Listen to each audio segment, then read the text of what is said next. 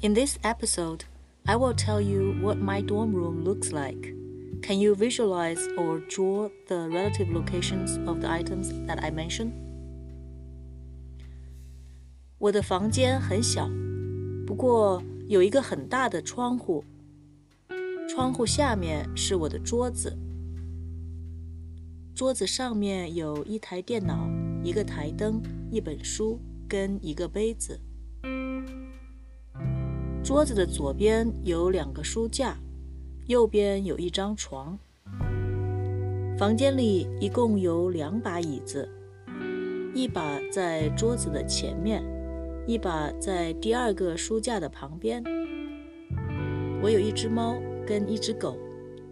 现在我的猫在窗台上，我的狗在桌子前面的椅子上。你的房间大不大？房间里面有什么？